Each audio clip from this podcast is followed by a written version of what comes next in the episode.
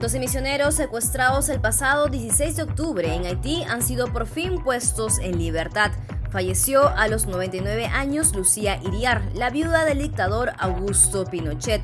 Investigadores publican nuevos productos tóxicos que atentan contra el medio ambiente. El Cunagüero llora su decisión de retirarse del fútbol profesional y dos denuncias de acoso y violación remesen los Estados Unidos. Hoy es jueves 16 de diciembre del 2021 y estás escuchando La Vuelta al Mundo en 5 Noticias, un podcast de Epicentro TV. Hola, yo soy Clara Elvira Ospina y esto es La Vuelta al Mundo en 5 Noticias. Misioneros liberados. Los predicadores forman parte de un grupo de 16 estadounidenses y un canadiense que habían sido raptados después de visitar un orfanato en un área controlada por una de las principales bandas criminales de Haití.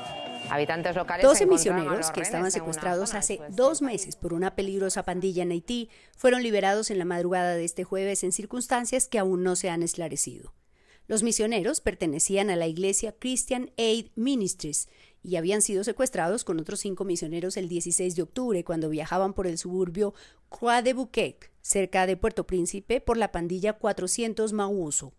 Inicialmente se dijo que los secuestradores exigían un millón de dólares como rescate por cada uno de los misioneros, 16 estadounidenses y un canadiense. Los misioneros fueron retenidos por la banda que lleva años sembrando el terror en los suburbios de la capital y secuestrando tanto haitianos como extranjeros en las vías bajo su control cerca de la frontera con República Dominicana. Si bien las pandillas concedieron una breve tregua en los secuestros poco después del asesinato del presidente Jovenel Moïse, al día siguiente del secuestro liberaron a dos de ellos y una semana después a otros tres. Los doce restantes fueron dejados la madrugada del jueves en el barrio Morne Cabrí, pero no se sabe si hubo pago por su liberación. La iglesia a la que pertenecen dijo en un comunicado, Glorificamos a Dios por la respuesta a nuestras oraciones. Los doce rehenes restantes son libres.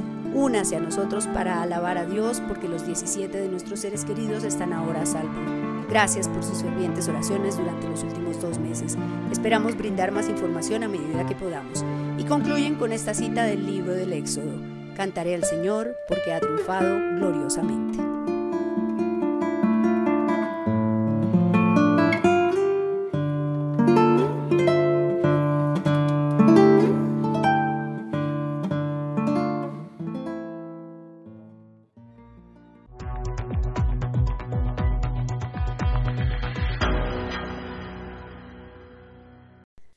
Muere la viuda de Pinochet.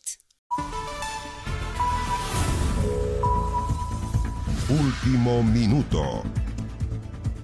Interrumpimos eh, la transmisión habitual de Televisión Nacional de Chile para dar cuenta de la muerte de Lucía Iriart de Pinochet. Esto habría ocurrido cerca de las 15 horas con 37 minutos en la casa de uno de sus hijos a la edad de 99 años. Se los había cumplido el pasado 10 de diciembre, justo que también cuando se cumplían 15 años de la muerte del dictador Augusto Pinochet. Lucía Iriart tenía 99 años y ha fallecido este jueves.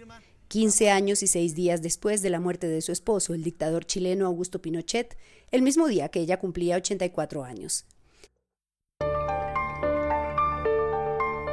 De origen acomodado, proveniente de una familia vasco-francesa, María Lucía nació un 10 de diciembre de 1922. Fue la primogénita del matrimonio de un político radical y la hija de un acaudalado abogado. Siendo reina de belleza en el Liceo de San Bernardo, la joven conoció al subteniente Augusto Pinochet Ugarte. Fue un noviazgo breve, se casaron pese a que el padre de la novia no veía con muy buenos ojos a este militar, que no pertenecía a su misma clase social. Iriart fue mucho más que una esposa para Pinochet. Es bien sabido que tuvo una alta influencia en las decisiones que tomó su marido durante los 17 años de la dictadura. Ella era descendiente de una familia vasco-francesa que no estuvo de acuerdo con el matrimonio con Pinochet, pues era un militar de clase media y no pertenecía a su mismo nivel social. Quienes estuvieron cerca del poder en esos años de dictadura le atribuyen incluso haber impulsado a Pinochet para dar el golpe y estar muy involucrada en las decisiones que tomaba.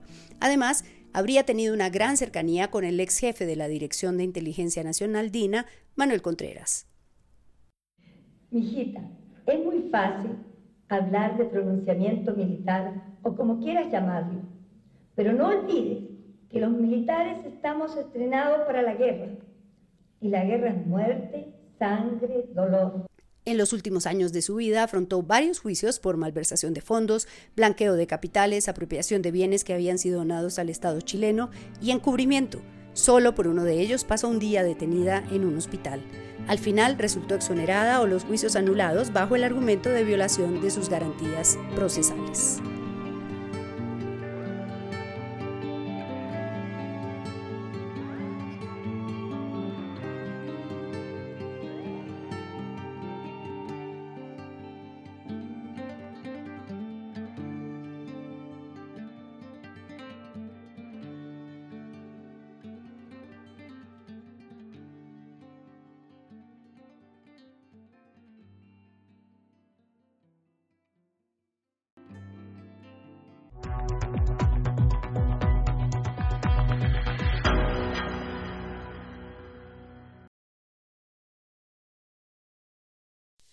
Las nuevas variantes de la contaminación.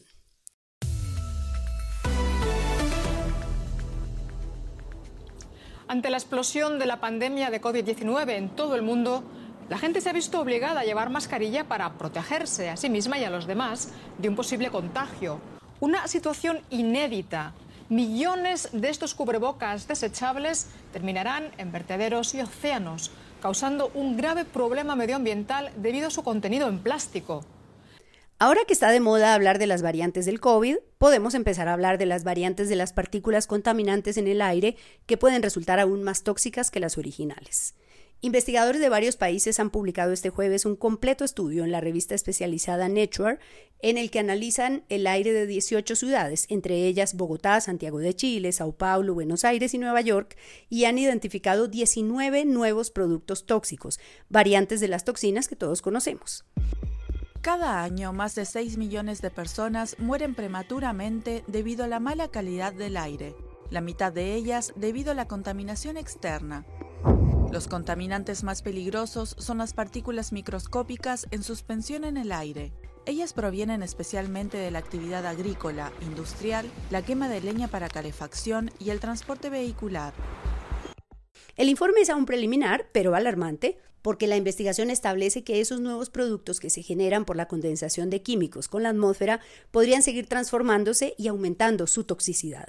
Una de las fuentes que analizan es la sustancia que se produce por la fricción de las llantas contra el pavimento. La investigación continuará, pero mientras tanto podríamos hacer un poco más de esfuerzo para caminar y no tomar auto para trayectos cortos.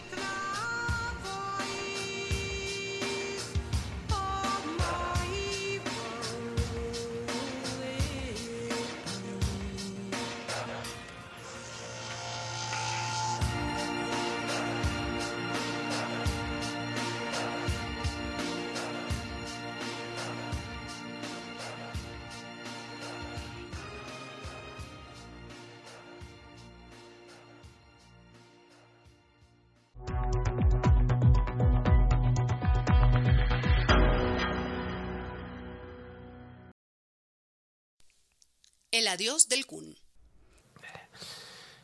Bueno, que, he decidido dejar de jugar al fútbol profesional y nada, es un momento muy duro, pero bueno, eh, estoy muy feliz igual por la decisión que tomé. Eh,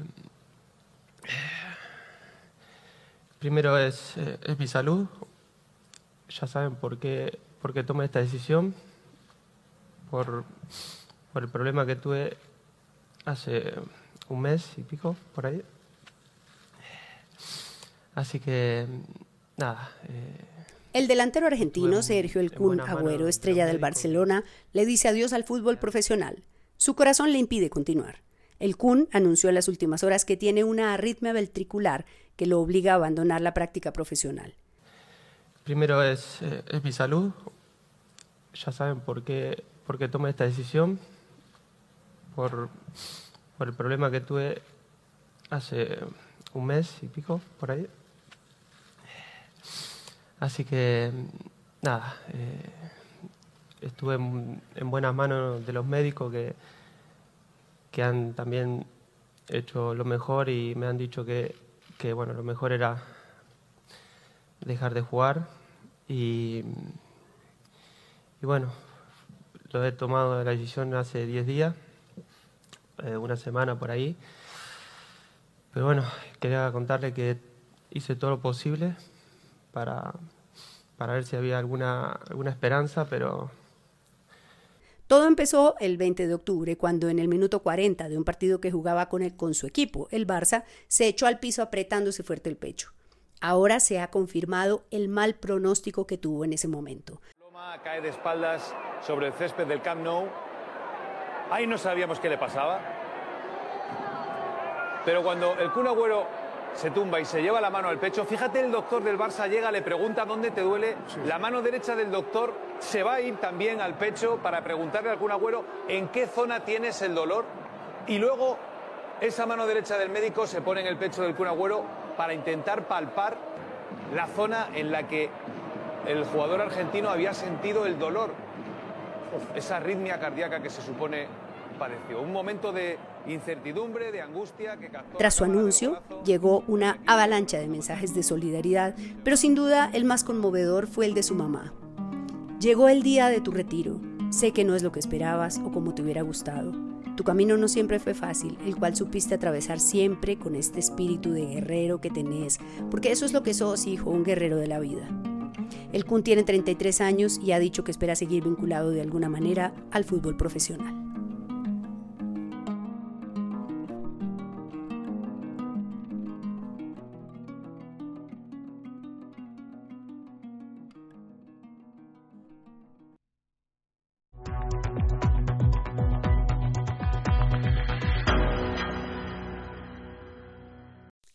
En problemas por abuso.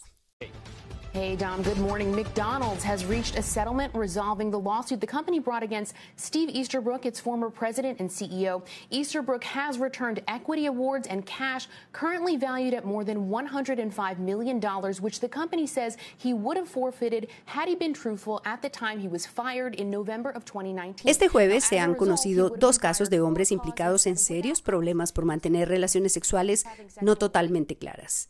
El primero de ellos es el antiguo consejero delegado de la cadena McDonald's, quien llegó a un acuerdo con la compañía para devolverle 105 millones de dólares que había recibido, pues se confirmó que mintió acerca de relaciones sexuales que mantuvo con trabajadoras de la compañía. El británico Steve Eastbrook fue despedido en 2019 cuando la empresa constató que tenía una relación con una subordinada y aunque parecía que era consentida, decidieron despedirlo e indemnizarlo con 40 millones de dólares. Meses después, en 2020, documentaron otros casos de relaciones del Ejecutivo con empleadas y constataron que había mentido. Had he been truthful at the time he was fired in November of 2019. Now, as a result, he would have been fired for cause instead of without cause. Easterbrook was accused of having sexual relationships with four subordinates and for deleting evidence of the affairs from his company devices. He had pushed courts to throw the case out because he said the evidence was easily found on companies. Por esa razón, iniciaron un juicio en su contra que ahora ha terminado con ese compromiso de devolver 105 millones de dólares a cambio de no continuar con el caso penal. Chris Noth has been accused of sexual assault by two women. Zoe, now 40, and Lily, now 31, going by pseudonyms to protect their privacy. Both allege they were sexually assaulted by the Sex and the City actor in separate incidents that occurred in Los Angeles in 2004 and in New York in 2015. The two women who approached the Hollywood. El otro caso sonoro conocido este jueves es el del actor Chris Noth, el guapo Mr. Big, pareja de Carrie en la serie y la película Sex and the City. Dos mujeres acusan a Not de abusar de ellas, una en 2004 y otra en 2015. El actor se defiende diciendo que se trató de relaciones consentidas. Los testimonios de las mujeres, solo identificadas como Zoe y Lily, que no se conocen entre sí, fueron publicados por Hollywood Reporter. The two women who approached the Hollywood Reporter separately shared that it was the revival of the television series that triggered them to speak out. Contacted for comment, Noth sent THR a statement. The accusations against me made by individuals I met years, even decades ago, are categorically false. These stories could have been from 30 years ago or 30 days ago. No always means no. That is a line I did not cross. Zoe tenía 22 años cuando Noth la invitó a su departamento. Ella estaba con una amiga en la piscina y luego él la llevó a la habitación con la excusa de buscar un libro y ahí la violó. Ella tuvo que ir a un hospital para ser tratada por las heridas que le causó el violento ataque de North. Las dos dicen que se atrevieron a denunciarlo después de ver que sigue campante y exitoso en el lanzamiento de la nueva versión de la serie de las amigas neoyorquinas.